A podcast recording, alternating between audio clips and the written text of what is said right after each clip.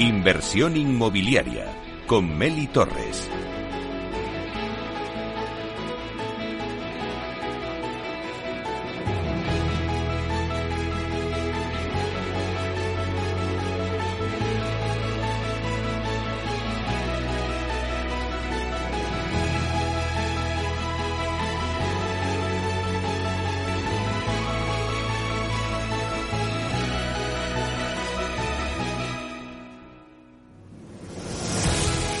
Bueno, pues hoy hablamos en la entrevista de la semana de arquitectura y sostenibilidad. Y para ello tenemos hoy en directo con nosotros a Carlos Eignen, que es director de Producto e Innovación de Hábitat Inmobiliaria para que nos cuente la puesta en marcha de un concurso de diseño de zonas verdes con la colaboración del Departamento de Edificación, Matt Coan, del Colegio Oficial de Arquitectos de Madrid, el COAN, donde no solo buscan impulsar y visibilizar el talento en el ámbito de la arquitectura y el diseño, sino que también buscan incorporar sistemas y materiales que contribuyan a realizar proyectos de forma sostenible, cumpliendo el compromiso de fomentar la biodiversidad. Bueno, vamos ahora con la entrevista, así que vamos a darle la bienvenida. Buenos días, Carlos. Buenos días, Meli. Bueno, encantado de, tenerte aquí otra vez en, Capital Radio en Inversión Inmobiliaria. Lo mismo te digo, encantado de estar otra vez aquí en tu programa y poder exponer esta iniciativa que hemos lanzado.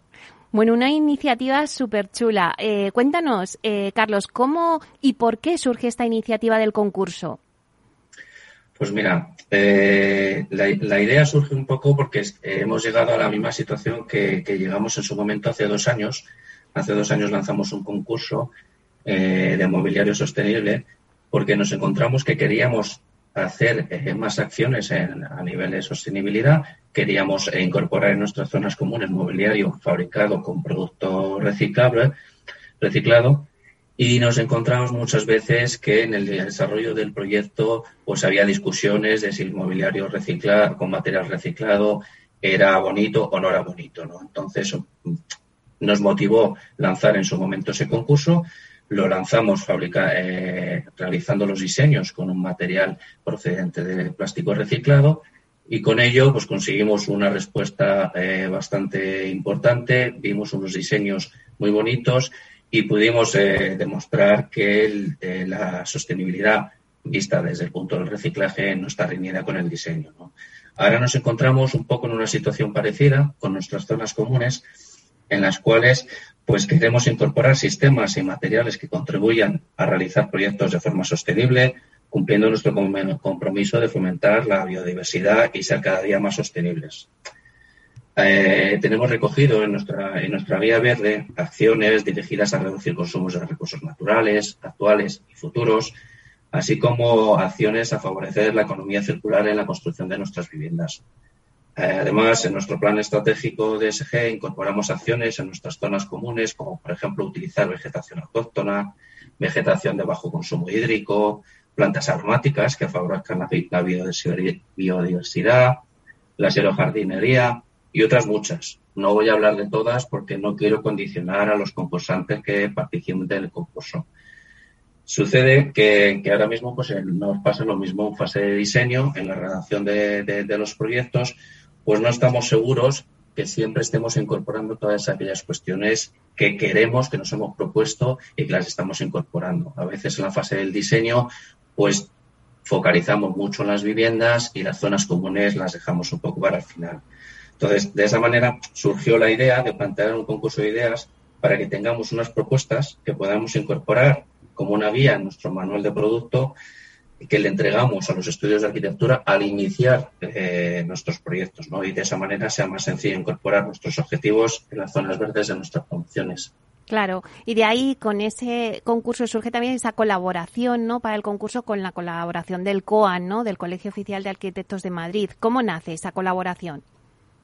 Pues, pues nació en el anterior concurso eh, porque vimos que, el PUAM pues, eh, comparte valores comunes con nosotros ¿no? en el fomento de, la sostenibilidad y la divulgación de, todas aquellas acciones que se pueden hacer en, en aras de la sostenibilidad. ¿no?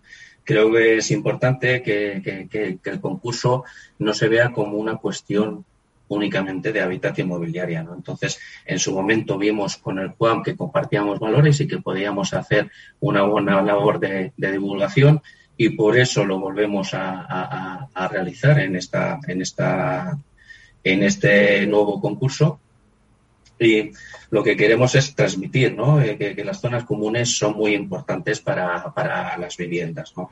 Por otro lado, aprovechamos también que, que, este concurso lo importante es, eh, es hacer difusión, ¿no? que llegue a la mayor parte de, las personas posibles. ¿no? Y por eso con el QAM, que tiene también una, una gran difusión pues eso nos ayuda a llegar a más personas, lo mismo que seguramente pues nos ayudará el haber estado en, tu programa y poder haber comentado esta iniciativa. Claro que sí. Vamos a ver si les podemos contar un poco a todos los oyentes que nos estén escuchando en qué consiste el concurso. Porque, Carlos, con este concurso Habitat busca proyectos sostenibles para el diseño de sus zonas verdes, a la vez que atraer el talento en el ámbito de la arquitectura y el diseño. Cuéntanos un poquito en qué consiste el concurso.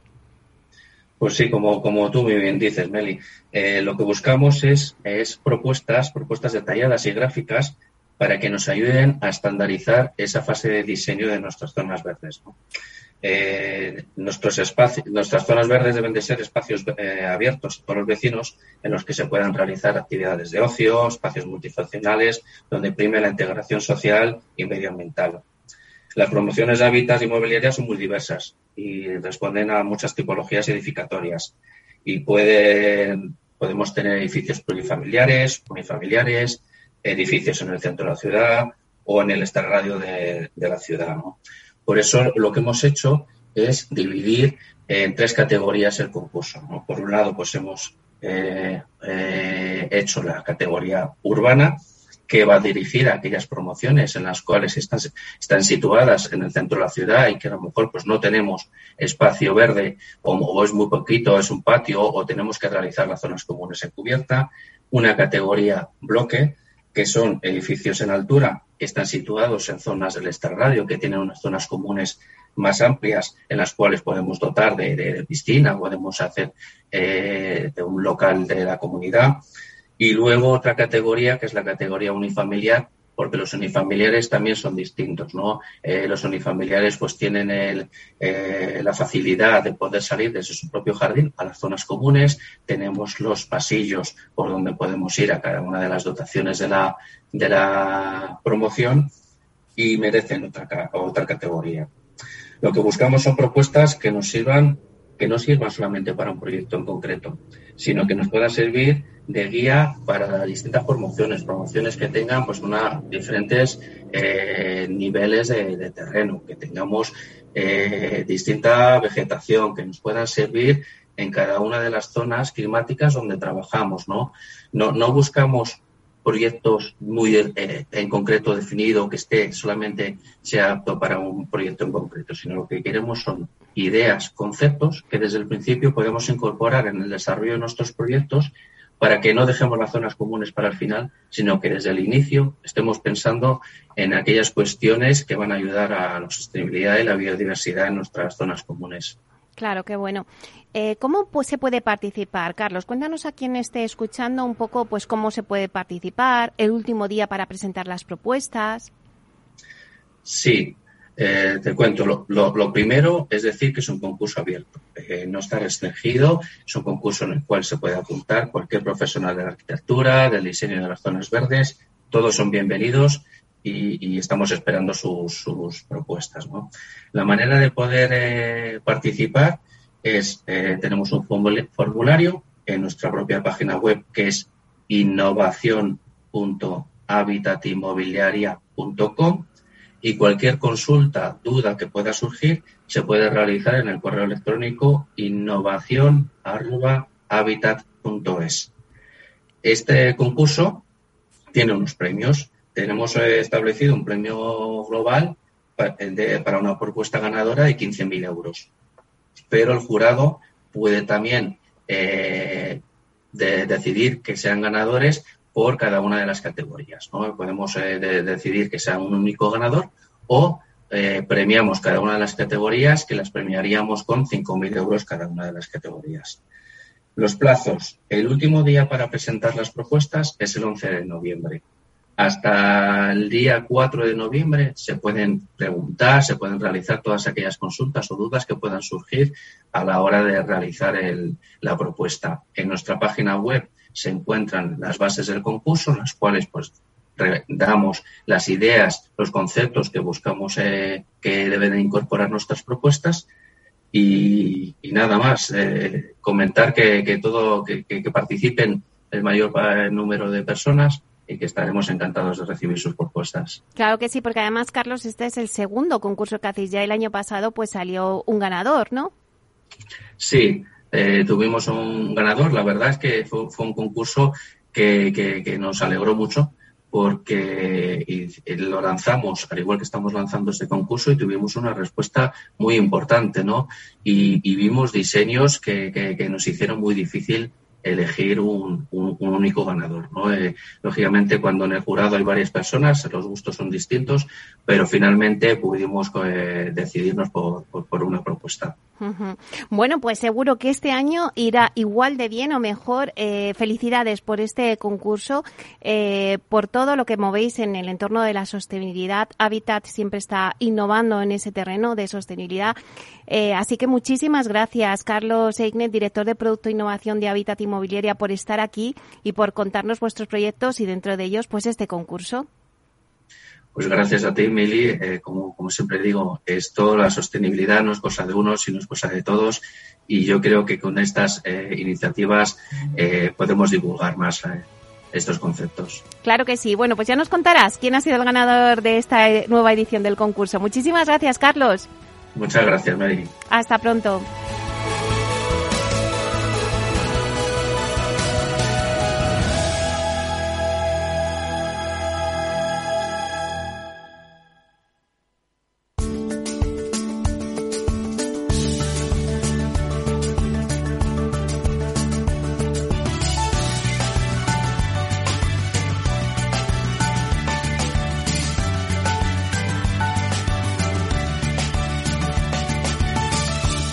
1785 motivos por los que hasta un noruego querría ser español. Motivo globalizado.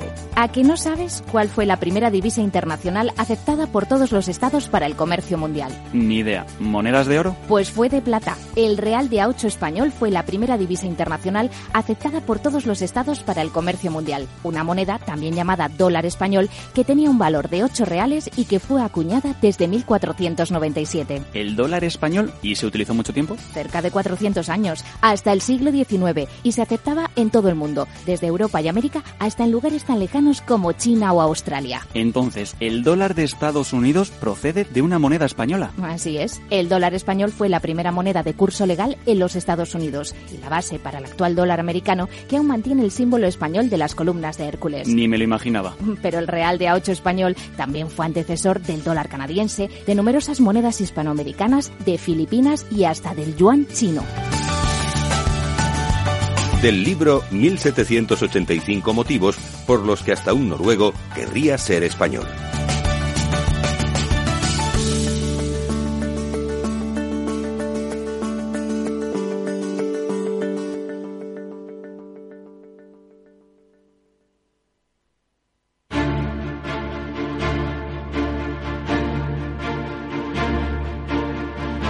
En inversión inmobiliaria, Momentos culminantes con Culmia. Cada persona es un camino, una experiencia y un destino. Conociendo el destino es la mejor manera de empezar el camino. Culmia es la historia de miles de personas que han llegado a su destino, su hogar. Culmia te acompañará en un camino lleno de momentos culminantes que se producen en la compra de una vivienda.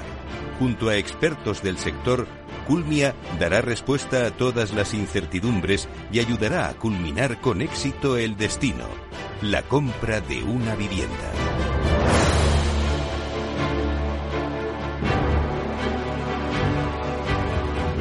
Bueno, pues hoy en Momentos Culminantes tenemos a Víctor Portela, director de Planificación y Estrategia de Marketing, que nos va a hablar de un momento muy culminante en el proceso de compra, como es el lanzamiento de una promoción. Vamos a darle la bienvenida. Buenos días, Víctor.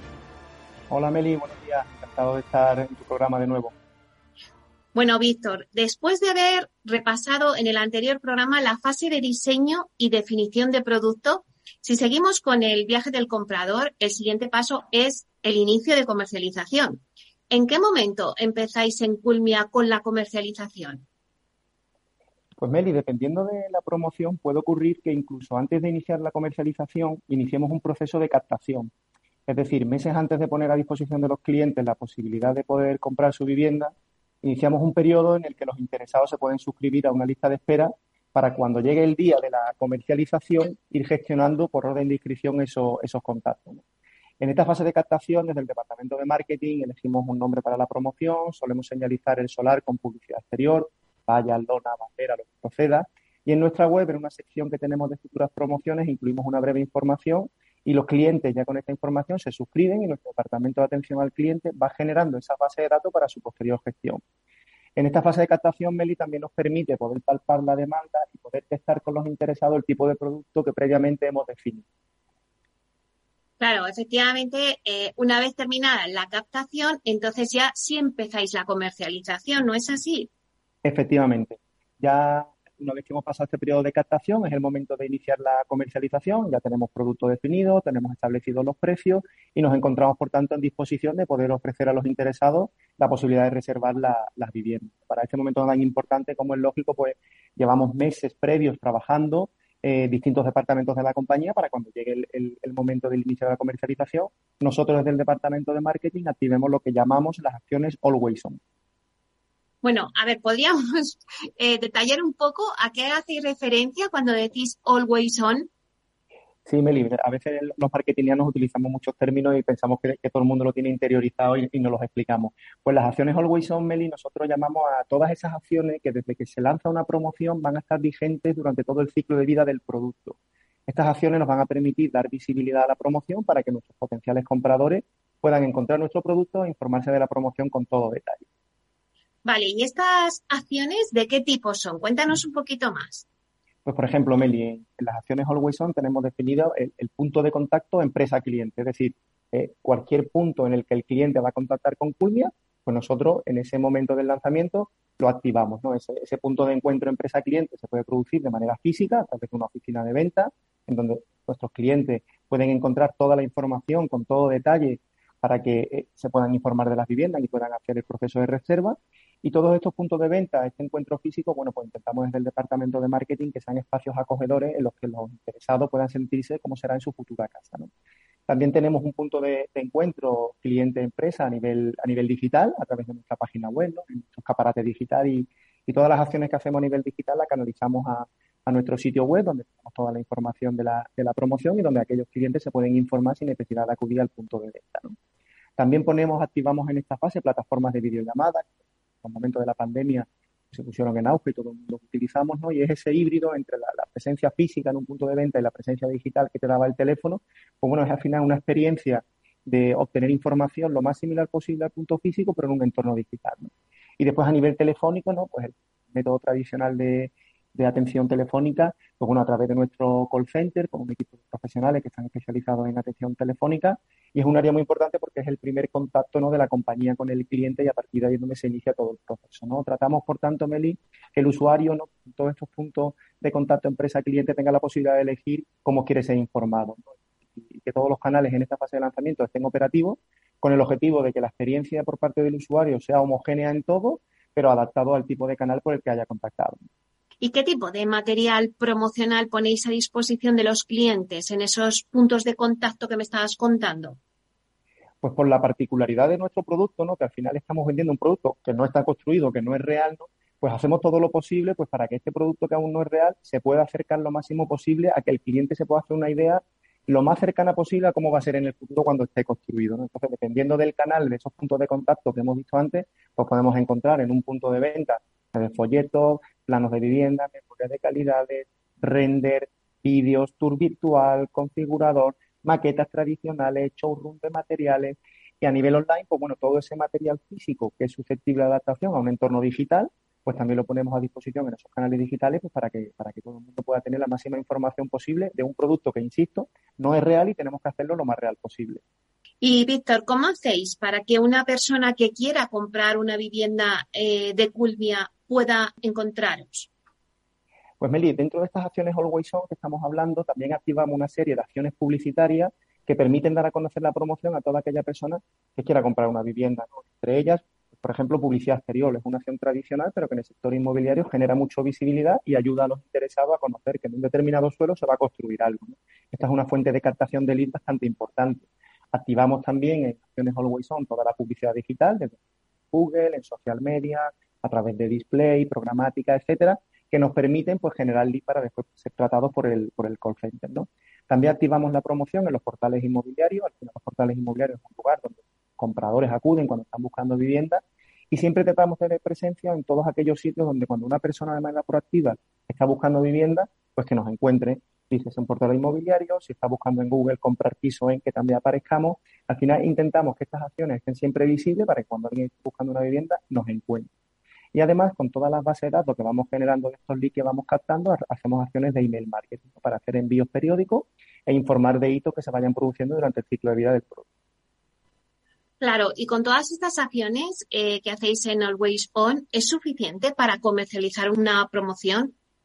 Pues depende, Meli. Hay promociones que con estas acciones pues cumplimos los objetivos de captación de lead y posteriores visitas y ventas, pero hay promociones que, que, para cumplir el objetivo de venta requiere un apoyo adicional, ¿no? Entonces, en estos casos lo que hacemos es activar durante un periodo de tiempo limitado una serie de acciones para intentar fomentar e incrementar los leads que se van generando de la promoción. Pues, por ejemplo, podemos hacer una campaña publicitaria si vemos que con todas las acciones Always On no ha sido suficiente. Buscamos acciones que sean complementarias a las que estamos llevando a cabo con un mismo medio, una campaña 360, en el que intentemos generar, por ejemplo, durante un mes de duración, pues leads que nos permitan conseguir los objetivos que tenemos establecidos ¿no? y complementan a esas acciones que venimos haciendo habitualmente. También podemos, por ejemplo, activar pisos pilotos. ¿no? Los pisos pilotos al final, según el informe del comprador que hicimos del viaje del comprador en España, veíamos cómo el tener un piso piloto a, adelantaba la decisión de compra de, los clientes. ¿no? Pues podemos, si el edificio no está en estructura todavía, podemos hacerlo contiguo a una oficina de venta o si el edificio no está en estructura y permite generar un piso piloto, lo creamos también. Y ya después, por último, pues pueden surgir oportunidades, como pueden ser las ferias inmobiliarias, donde también complementamos ¿no? para generar lead. De otros posibles objetivos corporativos que tiene una feria, pues también sirve para conseguir los, los objetivos de venta. ¿no? Al final, Meli, en conclusión, desde el área de marketing, en este hito tan importante como es la, la comercialización, el inicio de la comercialización, tratamos de poner a disposición del cliente todos los puntos de contacto con los que puede interactuar con nosotros y ponemos en marcha todas las acciones visibles para ellos, para captar leads y para que en otras fases del viaje que iremos viendo en futuros programas se vayan gestionando estos, estos leads. Bueno, pues muchísimas gracias, Víctor Portela, director de Planificación y Estrategia de Marketing, por hacernos este viaje, ¿no? De, bueno, pues en el proceso de compra, cómo es el lanzamiento de una promoción. Un placer. Pues muchas gracias, Meli. El placer es mío estar en tu programa y, y espero vernos pronto. Hasta pronto.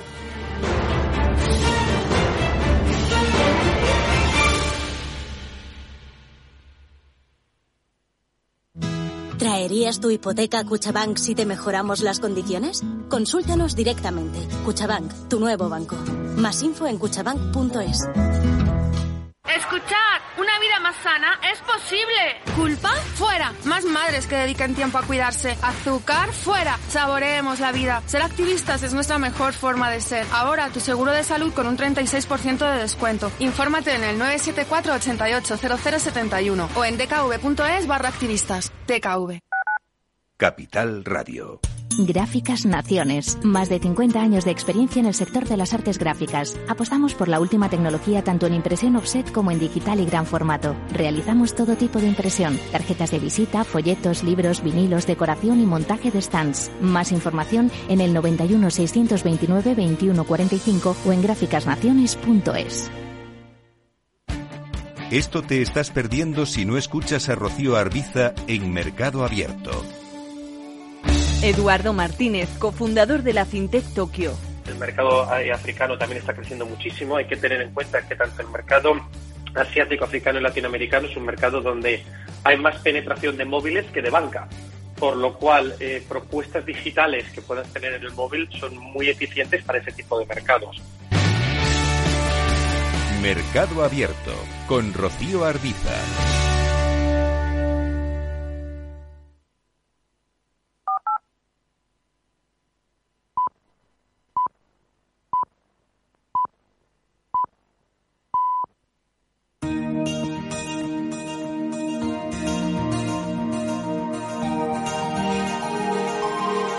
En nuestra sección La Vía Sostenible con Vía Ágora, os contamos la transformación de la vivienda del futuro enfocada en una construcción sostenible como pilar principal.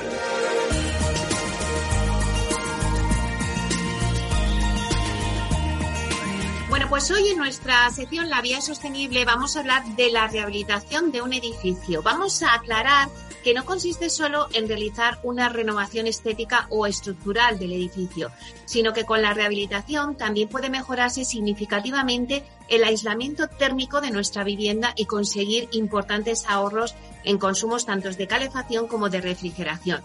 Este aspecto quizá ahora en estos momentos que, que tenemos pues cobra especial importancia, ¿no? Por el encarecimiento de, la energía que vivimos. Bueno, pues para incentivar este tipo de actuaciones existen en nuestro país diferentes líneas de ayuda. Hoy os vamos a contar en esta sección los programas de ayudas que hay para la rehabilitación de edificios. Y nos lo va a contar León Morera, que es del Departamento de Innovación de la Corporación Vía Ágora. Vamos a saludarle. Buenos días, León. Buenos días, Meli. Bueno, un placer tenerte y que nos cuentes además este tema tan importante en esta sección. Últimamente y, a nivel institucional se escucha mucho hablar de la rehabilitación de edificios, pero no sé realmente si, si es una moda o es una actividad necesaria, León.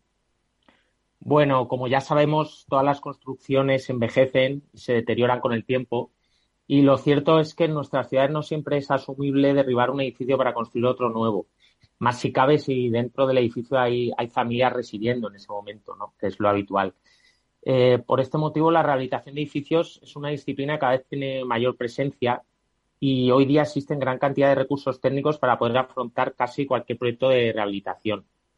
Por otro lado, eh, hay que mencionar el aumento de la conciencia de la sociedad hacia la sostenibilidad ambiental. En este sentido, por ejemplo, la Unión Europea se viene hablando desde hace unos años de la Renovation Wave, y de todo ello deriva una serie de medidas, de políticas, programas de ayuda que están encaminados a mejorar la eficiencia energética del parque de edificios construidos en Europa. Y como has mencionado al principio, Meli, la mejora de la eficiencia energética se traduce en importantes ahorros sobre la factura del luz o, del gas, o también sobre el recibo de la cuota o la cuota de la comunidad de propietarios. Por tanto, con los precios que tiene ahora la energía, que estamos en una crisis energética muy grave, eh, conviene entender la rehabilitación casi como una necesidad que nos permitirá disfrutar de importantes ahorros sobre nuestras facturas. Por suerte, estamos en un buen momento para acometer la rehabilitación de, nuestro edificio al existir diferentes programas de ayuda e incentivos que incluso pueden llegar a, compatibilizarse entre sí. Claro, León, antes de preguntarte por los programas de, ayudas, sí que me gustaría si nos puedes dar una estimación de los ahorros que pueden conseguirse sobre las facturas de luz o, del gas o en los gastos de la comunidad, ¿no? Sí, pues la empresa Raviten, que es, un agente rehabilitador que pertenece a nuestra corporación Viagora, eh, se han acometido ya varios estudios de este tipo de actuaciones de rehabilitación poniendo foco en la eficiencia energética. Además, todas las actuaciones las estudiamos desde la perspectiva de los certificados de eficiencia energética del edificio que están reguladas por Real Decreto. Bueno, es evidente que la tipología de partida de los edificios estudiados es, hay, una gran diversidad, existen diferentes calidades de partida, diferentes detalles constructivos que pueden resultar en peores o mejores condiciones de aislamiento inicial. Y a esto también podemos sumarle las diferentes alternativas que hay en, el tema de sustitución de calderas por otros sistemas más eficientes, como pueden ser la condensación o bien por una aerotermia combinada eh, con la instalación de paneles fotovoltaicos. Pero para hacernos una idea, para un edificio convencional de unos 40 años de antigüedad y que disponga de calefacción central, podemos prever para este invierno facturas de gas de, 300 a 600 euros por vecino incluso. O sea, son unas cifras que se escapan un poco de lo que, de lo que estábamos habituados. Y de hecho, estas malas previsiones ya han dado lugar a que muchas comunidades de vecinos hayan programado ya serios recortes en, sus horarios de calefacción central. De manera alternativa, con las soluciones que planteamos desde Raviter, actuando solo sobre fachada y cubierta mediante la colocación de una nueva envolvente, podemos conseguir ahorros incluso por encima del 50% en los consumos de energía. Y si además se sustituyen las antiguas calderas por otras más eficientes o por aerotermia acompañada de paneles fotovoltaicos, los ahorros en factura de gas pueden llegar incluso al 75%. Entonces, con estas soluciones y con los precios que esperamos para este invierno, podemos llegar a ahorros en factura de entre 150 y 400 euros por vivienda. Ese es el, rango en el que, en el que nos, podemos mover. Eh, y de este modo retornaríamos los gastos de comunidad o de, o de factura energética a valores dentro de lo, de lo aceptable. Y todo esto sin olvidar que esta reducción del consumo se traduce también en un beneficio sobre nuestro medio ambiente y se mejora notablemente la calidad del aire de nuestras ciudades. Bueno, pues la verdad es que es una cifra bastante notable de, ahorro, pero ya nos metemos en, en, materia. ¿Qué tipos de ayuda pueden recibir los propietarios que decidan acometer la rehabilitación del edificio? Pues desde Reviterm estamos haciendo un seguimiento muy cercano de todas las líneas de ayuda que hay disponibles en, en cada comunidad autónoma y luego en cada municipio. Y, y vamos, lo, cierto es que estamos en un muy buen momento desde el punto de vista de incentivos para rehabilitación y para, mejora energética de edificios. Dentro de los incentivos podemos hablar, por un lado, de programas de subvenciones, algunos de los cuales se pueden compatibilizar entre sí, y a esto le sumamos otro tipo de incentivos, como pueden ser deducciones fiscales en el, en el IRPF, en el impuesto de la renta, o bonificaciones en impuestos locales como el IBI o el ICIO centrándonos en, la parte de subvenciones, que es, el incentivo más, más cuantioso, por encima de todo, destacamos las ayudas a la rehabilitación de edificios residenciales que vienen recogidas en el Real Decreto 853-2021 con los fondos Next Generation. Estas ayudas están disponibles para comunidades de propietarios, para particulares, pero también para empresas propietarias de edificios residenciales y permiten conseguir subvenciones de entre el 40 y el 80% de la actuación de rehabilitación eh, entendida en un sentido integral, siempre y cuando esta actuación consiga una reducción eh, del consumo de energía primaria no renovable superior al 30%. Pero esto, este, esta reducción es fácil de conseguir con las soluciones que planteamos desde Rehabiter. Las ayudas de, los, de este Real Decreto que comentábamos son reguladas a nivel nacional pero la solicitud se realiza ante la comunidad autónoma correspondiente, con lo cual pues es necesario mm, acceder a la, sede electrónica de cada una, cada una de las comunidades autónomas según donde se vayan a solicitar estas ayudas. Si, por ejemplo, el edificio se sitúa además en Madrid Capital, la ayuda de los Next Generation puede compatibilizarse con las ayudas del Plan Rehabilita Madrid. Este es un programa de ayudas muy potente a nivel local y que por sí solo permite alcanzar unas subvenciones de entre el 40 y el 75% según la tipología de la actuación. Y se da, se da la, ventaja, la gran ventaja de que combinando ambas ayudas, el Plan Rehabilita y, el, los Next Generation para rehabilitación, eh, muchos apartados del presupuesto pueden quedar subvencionados incluso al 100%. Eh, y luego, eh, esto que acabo de comentar es más para el sector residencial, pero más allá del sector residencial se están trabajando en otros programas de ayuda para recoger eh, o para, digamos, para incentivar la rehabilitación en otros tipos de uso del edificio. Por ejemplo, tenemos el preterciario, que se prevé que se convoque para principios de 2023 y que va a permitir subvencionar actuaciones de rehabilitación energética en edificios de otros usos distintos al residencial, como puedan ser oficinas, edificios comerciales y muchos otros usos terciarios. Otro programa nacional que se está empezando a convocar en algunas comunidades, y ya está, ya ha sido convocado, de hecho, en las Islas Baleares, son las ayudas a la eficiencia energética en edificios del sector turístico. Y estas son de gran interés para acometer la rehabilitación en, hoteles, que hay muchos hoteles que, necesitan una, importante labor de rehabilitación. Estas dos ayudas últimas que he comentado para que están más enfocadas a empresas eh, manejan subvenciones, eh, porcentajes de subvención del 30 al 55%. Y además de asesorar, León, y tramitar las subvenciones, ¿planteáis algún modelo de financiación para que las comunidades de propietarios puedan acometer la rehabilitación? Efectivamente, sí. Desde Cavitern nos hemos estado reuniendo con diferentes entidades financieras que la verdad que han, mostrado bastante interés en, trabajar conjuntamente para conseguir materializar estos proyectos de rehabilitación y se ha llegado a, unos esquemas de financiación que son bastante interesantes y que permiten acometer la rehabilitación del edificio llegando a unas cuotas mensuales bastante reducidas. Principalmente planteamos financiar la parte que no cubre la subvención con unos plazos de amortización que solemos, solemos situarlos en el entorno de los 10 años.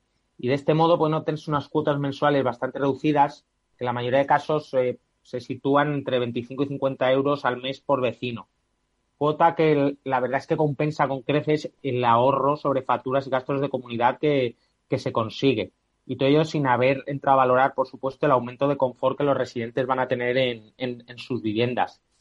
Por otro lado, además del ahorro conseguido en los consumos energéticos, eh, otro de los aspectos económicos que hay que valorar a la hora de tomar esta decisión de rehabilitar o no es el incremento de valor que se genera sobre la, sobre la finca o sobre cada vivienda. Y que con todos los datos que hemos manejado pues, se está estimando en el entorno del 10%. Por ejemplo, en el, eh, sobre el precio de venta, una vivienda eh, situada en, una gran ciudad como pueda ser Madrid, que mejore dos letras su calificación energética, hemos calculado que incrementa su valor de venta en el entorno de los 500 euros por metro cuadrado. Es decir, eh, podrían ser 50.000 euros de incremento de precio en el caso de una vivienda de 100 metros cuadrados, lo cual pues, es muy interesante para aquellos propietarios que, aunque no tengan la intención de estar mucho tiempo en una, en una comunidad, eh, pues puedan plantearse acometer esta, esta rehabilitación para, para vender su vivienda y cambiar de residencia. Bueno, pues la verdad es que nos ha dado una información, León, eh, muy importante, muy útil en estos momentos de, bueno, pues que tenemos esta crisis energética, cómo ahorrar, ¿no? En la factura de, de la luz y del gas y también, pues en esas ayudas, ¿no? Para la rehabilitación de edificios. Muchísimas gracias por eh, darnos esta sección. Muchas gracias, Meli, por invitarme. Gracias a ti, León Morera, del Departamento de Innovación de la Corporación Vía Agora. Un placer.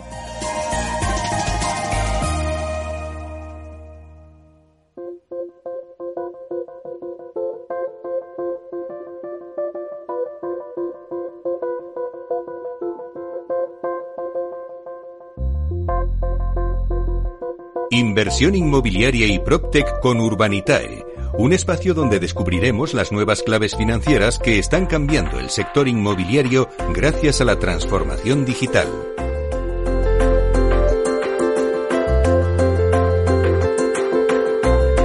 Bueno, pues ahora en nuestro espacio de inversión inmobiliaria y PropTech con Urbanitae vamos a daros las nuevas claves financieras que están cambiando el sector inmobiliario y todo ello gracias a la transformación digital. ¿Quién mejor para contarnos qué se cuece en este sector que Diego Bestar, que es fundador de Urbanita? Y vamos a darle la bienvenida. Buenos días, Diego. buenos días, Meli. Eh, hoy igual escucháis un poquito de ruido de fondo porque estamos en Barcelona, en el evento de The District, que imagino que, que habéis hablado largo y tendido de él aquí en este, en este espacio eh, y rodeado de inversores inmobiliarios y de promotores inmobiliarios. La verdad es que muy, muy bien acompañado hoy. Bueno, pues eh, ya que estás ahí, pues si estamos en directo, eh, haznos una crónica. ¿Qué está pasando en The Street? Bueno, pues aquí la verdad es que eh, Juan Velayos y compañía han organizado un, un, buen sarao. La verdad es que han traído, yo creo que es de los mejores eventos en los que he estado yo en los últimos años. Eh, han traído un poco a todo el mundo de la, de la inversión inmobiliaria, eh, muchos promotores de, de primer nivel, eh, consultoras, eh, pero muy, muy focalizado, bueno, con un, con un scope bastante internacional, pero muy focalizado a grandes inversores inmobiliarios. ¿no? Tenemos aquí todo tipo de fondos, eh, bueno, players de, de, de, un montón de nombres eh, de empresas muy reconocidas. Y, y, la verdad es que en un formato muy curioso, ¿no? Porque al final tenemos salas de reuniones, yo estoy aquí recluido en una, que espero que no haya mucho ruido, pero, pero tenemos salas de reuniones y reuniones one to one con, en, entre empresas y, y, unos paneles muy interesantes también, ¿no? Que se habla pues desde el PropTech, que, es lo que venimos hablando tú y yo de forma habitual, a, a, la inversión pura y dura, a expectativas en los próximos eh, 12, 18 meses, que yo creo que está en boca de todo el mundo, ¿no? ¿Qué va a pasar con el mundo y en específico en el mundo inmobiliario en el próximo año y medio? Y, bueno, pues un poquito de todo. La verdad es que es una jornada de tres días eh, aquí en, en, la fila de Barcelona y, y, está siendo muy, muy productiva. Bueno, pues eh, de Proctec seguimos hablando nosotros también, porque además es que, eh, bueno, no podíamos arrancar mejor esta sección sino dándos la enhorabuena eh, a Urbanitae, porque es la primera plataforma de crowdfunding inmobiliario de toda Europa autorizada para prestar servicios a nivel comunitario. Diego, felicidades. Muchas gracias, Meli. La verdad es que, mira, lo estamos hablando aquí en, en, casi en primicia. Es verdad que salió la nota de prensa ayer, pero no, no lo hemos comentado eh, hasta ahora. Es una buena noticia. Al final en Urbanitae teníamos eh, la mala experiencia de haber eh, tardado tanto en conseguir la autorización eh, inicial, que estuvimos dos años esperando la autorización. Y en este caso, la verdad es que el proceso ha sido más simple y, y, y como comentas, somos la primera plataforma de inversión inmobiliaria autorizada para operar a nivel europeo. O sea que muy contentos. Estamos ahora ya con el proceso de cambio, porque es verdad que cambian eh, algunas cosillas ¿no? Eh, que, que, que, hay que adaptar en la web. Pero, pero bueno, esto básicamente lo que nos permite ya es lanzar en, en cualquier país de la, de la comunidad europea en cuestión de días. Para que lo, entienda el oyente, antiguamente, bueno, el, crowdfunding en nuestro país y en el resto de Europa es, un, es una actividad regulada por CNMV, en este caso en España. Y para poder operar en cualquier país había que pasar por un proceso eh, que podría, durar entre uno y dos años. Un proceso muy largo, muy complejo, y esta norma lo que hace es unificar la, la normativa para que todos los eh, países miembros tengan las mismas reglas del juego y sobre todo permitirnos a los que ya estamos autorizados y supervisados en un país miembro el poder abrir en los demás países sin tener que volver a pasar por el mismo proceso, ¿no? Cosa que hacía que plataformas internacionales fueran prácticamente inviables por el, por el coste regulatorio. Uh -huh. Cuéntanos un poquito, eh, la norma europea implica importantes novedades, que alguna vez les hemos hablado, ¿no? Eh, pues como sí. el tope de la inversión de 3.000 euros por proyecto o 10.000 euros eh, al año en una misma plataforma. Cuéntanos, eh, pues un poquito qué supone estos cambios, ¿no? Sí, yo creo que los cambios más significativos eh, de cara al, al, al público, de cara al inversor, son principalmente lo que, lo que comentas. En, en la ley, la norma española, había un, eh, un tope de inversión para proyectos de más de dos millones de euros. Había un tope de inversión para, para el cliente que, que se denomina no acreditado. Es decir, un cliente que quizás tiene menos ingresos o menos experiencia invirtiendo, no podía invertir más de 3.000 euros por proyecto o 10.000 euros al año. La nueva normativa hace distinción entre inversores, también tiene un inversor eh, de tipología a que experimentado inversor no experimentado, dependiendo un poco de también la, la, capacidad económica o el volumen de inversiones que están acostumbrados a hacer, pero no limita lo que pueden invertir los no experimentados, que en nuestro, en nuestro parecer es una muy buena, una muy buena señal y una muy buena noticia. Es decir, el hecho de tener menos capacidad económica no debería limitar a que la gente pueda invertir lo que quiera invertir, porque al final lo que pretendemos en el crowdfunding es, curiosamente y específicamente eso, es democratizar la inversión inmobiliaria y no por el hecho de no tener un sueldo muy elevado no me van a dejar invertir en, en según qué proyecto. ¿no? Eh, así que bueno, estamos muy contentos. Eh, yo creo que hablo por todo el sector y por todas las plataformas de crowdfunding en España. Es un, es un avance eh, muy, muy esperado. Y, y, yo te diría que ese es el principal, el principal cambio. Luego también cambian las denominaciones de las plataformas, etcétera. Pero, pero ese es el principal cambio de cara al público. Y luego lo que comentábamos antes, ¿no? Que las plataformas podemos empezar a operar en distintos países saltándonos todo el proceso tan largo que conlleva el, el pasar la primera autorización. Uh -huh. Así que probablemente empezaremos a ver otras plataformas de, del resto de Europa viniendo a España y empezaremos a ver plataformas como Urbanita yéndose fuera. Claro, porque el ticket de los 5 millones, que es lo que permite en estos momentos la CNMV, eso sigue igual, ¿no? Eso es, han mantenido los 5 millones en toda Europa. Eh, intentamos y empujamos desde el lobby, desde la asociación de FinTech, etcétera, uh -huh eh, que se ampliara un poco ese, ese límite, pero, pero al final ha caído, ya se ha mantenido el cinco, los 5 millones de euros. Pero bueno, hasta 5 millones de euros lo bueno es que puede invertir todo el mundo. Uh -huh. ¿Y qué supone, eh, Diego, esto para Urbanitae? Pues Meli, te diría que no sé qué porcentaje, no, no lo tengo en la cabeza ahora mismo, pero estoy seguro que es superior al 60% de nuestra base inversora era, eran inversores no acreditados. Uh -huh. inversores que tienen eh, sueldos por debajo de los 50.000 euros. Y esto lo que implicaba es que pues, más de la mitad de nuestra base inversora no podía invertir en los proyectos que subíamos a la plataforma eh, de más de dos millones de euros. Y además, como sabes, en, en, Urbanitae la tendencia es que cada vez hacemos proyectos más grandes, sí. con lo cual empezaba a ser problemático y nos reclamaban bastante nuestros inversores decir, chicos, yo quiero invertir en estos proyectos, pero no me estáis dejando. Eh, y no es que no quisiéramos, es que no, no nos lo permitía la norma. Entonces esto cambia y, para nosotros supone pues el, el, el, lograr lo que hemos querido siempre, ¿no? Que es permitir que cualquiera, independientemente de su situación económica, pueda invertir en grandes proyectos inmobiliarios que es a lo que nos dedicamos. Bueno, la verdad es que es una magnífica noticia eh, que podáis abriros a otros mercados y seguro que en breve ya nos contaréis algún proyecto, pero nos quedamos en España. Eh, cuéntanos cómo avanza vuestro último proyecto con Gestilar en Córdoba, que es del, eh, bueno, pues la última vez creo que me hablaste de él. Sí, eh, la verdad es que es un, es un proyecto y, y, ya sabes que hemos trabajado con Gestilar en el pasado. Eh, la verdad es que con Gestilar da gusto trabajar, es una promotora de primer nivel, gente muy profesional. Eh, y, y, estábamos muy contentos de poder publicar un segundo proyecto con ellos. Y este proyecto es, es un poco a más largo plazo de lo, de lo, que estamos habituados, principalmente porque la oportunidad de comprar el suelo era muy, muy buena y no queríamos demorarla, con lo cual, eh, pues Gestilar nos vino, nos dijo, chicos, hay una oportunidad muy buena para entrar en Córdoba ahora mismo Estamos comprando suelo eh, ligeramente por encima de los 200 euros el metro cuadrado, que es entrar un proyecto eh, pues ya con la garantía de que has entrado muy bien al principio. Y, esperamos unas rentabilidades eh, pues, que rondan el 18% TIR en, en, los tres años de inversión. Así que es una, es una muy buena oportunidad para invertir en una zona de Córdoba que a priori los que no vivimos en Córdoba no conocemos muy bien la zona, pues eh, eh, tendrías, eh, puedes tener dudas de si hay mucha demanda de vivienda en, esa zona, ¿no? Pero la realidad es que se está vendiendo todo muy bien y, además se ha aprobado, bueno, el, Ministerio de Defensa ha aprobado que van a, van a instalar en, la zona de Córdoba una nave logística para el ejército, el ejército de tierra, con lo cual se, se va a requerir un volumen de vivienda en los próximos dos, tres años tremendo. Por lo cual, bueno, pues esto ayuda también mucho a nivel comercial a que podamos eh, vender bien este producto. Así que, bueno, en definitiva, muy buena rentabilidad estimada, eh, un parque que parece que va a tener mucha demanda, eh, un promotor de primer nivel. Pues, bueno, la verdad es que es uno de los mejores proyectos que hemos subido en los últimos, en los últimos meses y, ahí lo tenemos todavía disponible para invertir.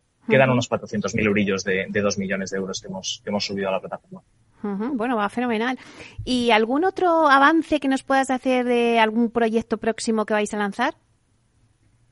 Bueno, la verdad es que estamos, tenemos ahora mismo cuatro o cinco proyectos. Eh, tenemos ganas de volver a Madrid, que hace tiempo que no. Bueno, la verdad es que estuvimos en Madrid con el proyecto de Grupanson de los parkings hace, hace un par de semanas, pero tenemos ganas de volver a, Obra Nueva Residencial en Madrid. Estamos estudiando un proyecto con un buen promotor, a ver si, si para principios de noviembre podemos anunciarlo. Y estamos muy cerca de, de publicar otro proyecto en Valladolid, proyecto además que tiene un nivel de preventas ya bastante avanzado y, bueno, Valladolid es una zona donde ya hemos hecho proyectos en el pasado y nos han funcionado muy, muy bien. Eh, conocemos muy bien la zona, conocemos los costes de construcción de la zona, eh, el apetito comercial. Así que, bueno, ese será el siguiente proyecto que esperamos poder anunciarlo la semana que viene. Bueno, está claro, eh, Diego, que el Proctec va muy bien, Vamos a hacer un repaso a algunas protes que han cerrado nuevas rondas de financiación recientemente, ¿no? Siempre hablamos de, bueno, pues esas rondas de financiación que se están cumpliendo y eso nos da también el pulso para ver que el Protec pues está funcionando. Eh, una de ellas es Pro Profero, me parece la plataforma de Big Data, ¿no? que maximiza las inversiones en vivienda y que hacerá una ronda de 5,2 millones de euros, y otra de Square, que es dedicada a la captación de activos inmobiliarios para transformarlos en, espacios de trabajo flexibles, ¿no? Y también ha cerrado una ronda de financiación de, de 1.600.000, de 1,6 millones de euros. Y con quien creo que, que hicisteis un proyecto, ¿no? De financiación hace poco también, ¿no? Sí, de hecho acabo de estar con, con Nicolás, su, su fundador, hace justo antes de, de reunirme contigo. Eh, sí, P-Square la verdad es que es un, es un modelo muy, muy interesante. Son gente que, que bueno, muy profesional, que, que, están teniendo unos resultados tremendos. El proyecto que hicimos con ellos batió todas las estimaciones de rentabilidad. Eh, se devolvió antes de tiempo con mayor rentabilidad. Hablamos de, eh, creo recordar que fue casi un 30% de rentabilidad en menos de un año el proyecto, o sea que funcionó muy bien. Un modelo de negocio que busca rescatar edificios eh, muy singulares, edificios muy pintones, muy, muy distintos a la norma y convertirlos en oficinas, oficinas muy modernas, oficinas preparadas para, para curiosamente, para PropTech eh, y para otro tipo de startups en el sector fintech. Ay, se nos ha ido. Eh, Diego estaba, nos decía que estaba en la feria de District. Ah, y... de empresas de tecnología y luego y luego lo venden a, promotores o... Se le va.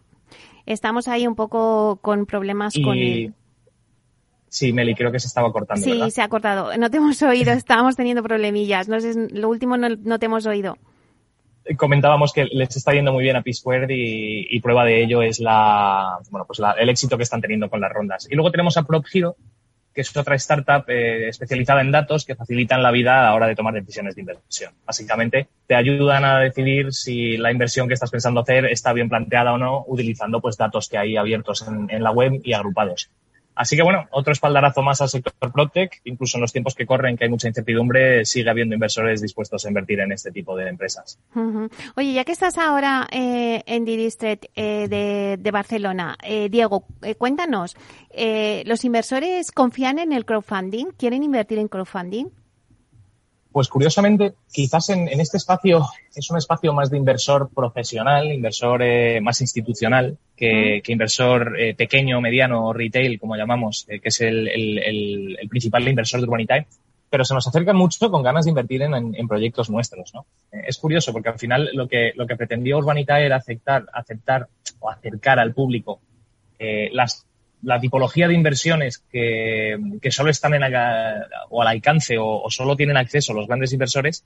Eso lo hemos logrado y ahora los grandes inversiones vienen, inversores vienen a nosotros también con, con ganas de, invertir en producto nuestro, ¿no? O sea que que bueno, eh, sí hemos notado mucho, mucho interés por seguir invirtiendo, eh, incluso con la incertidumbre de la que estamos hablando todos constantemente. Eh, parece que sigue habiendo mucho apetito por invertir en el sector.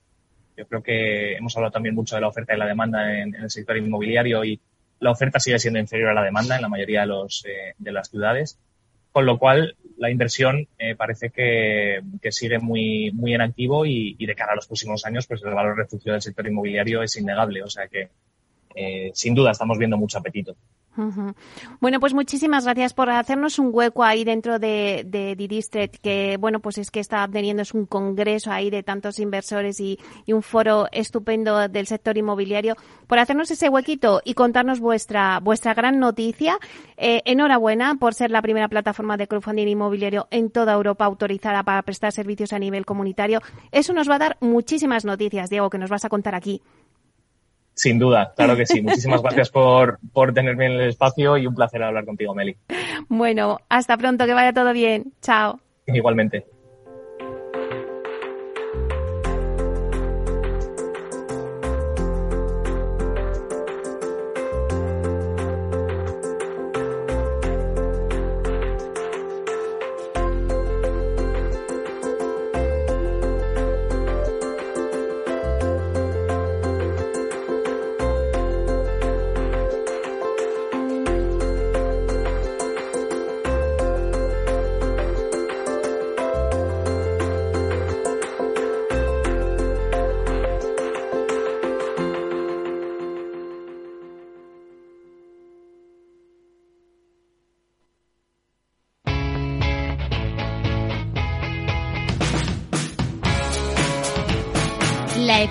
Despierta. Capital Radio.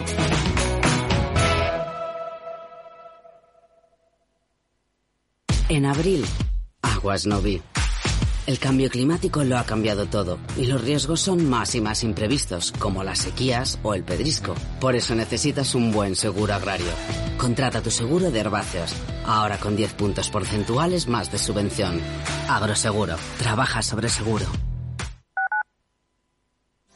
Disfruta de la mejor cocina gallega en Montes de Galicia. Todo un clásico moderno en el barrio de Salamanca. Disfruta de la variada dieta atlántica, de las mejores carnes y pescados tratados con respeto y transparencia y regados con una de las mejores bodegas de la zona. En grupo, en familia o en pareja, Montes de Galicia te ofrece el espacio perfecto en cada ocasión.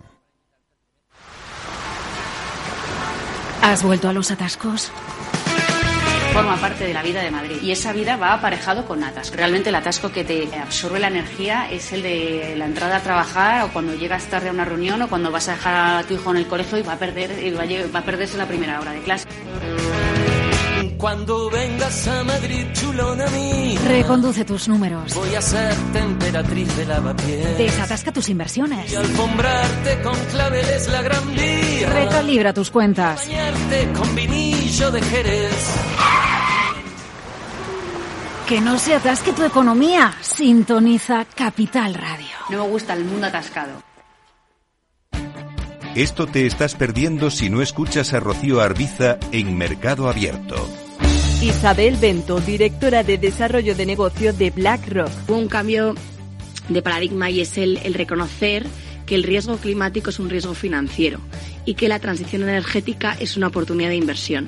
Y eso al final se traslada, en nuestro caso somos una gestora de activos, en cómo gestionamos las carteras, ¿no? en cómo importante es identificar esos riesgos climáticos y también eh, cómo analizamos las compañías teniendo en cuenta la oportunidad que tienen por delante de navegar esta transición energética. Mercado Abierto con Rocío.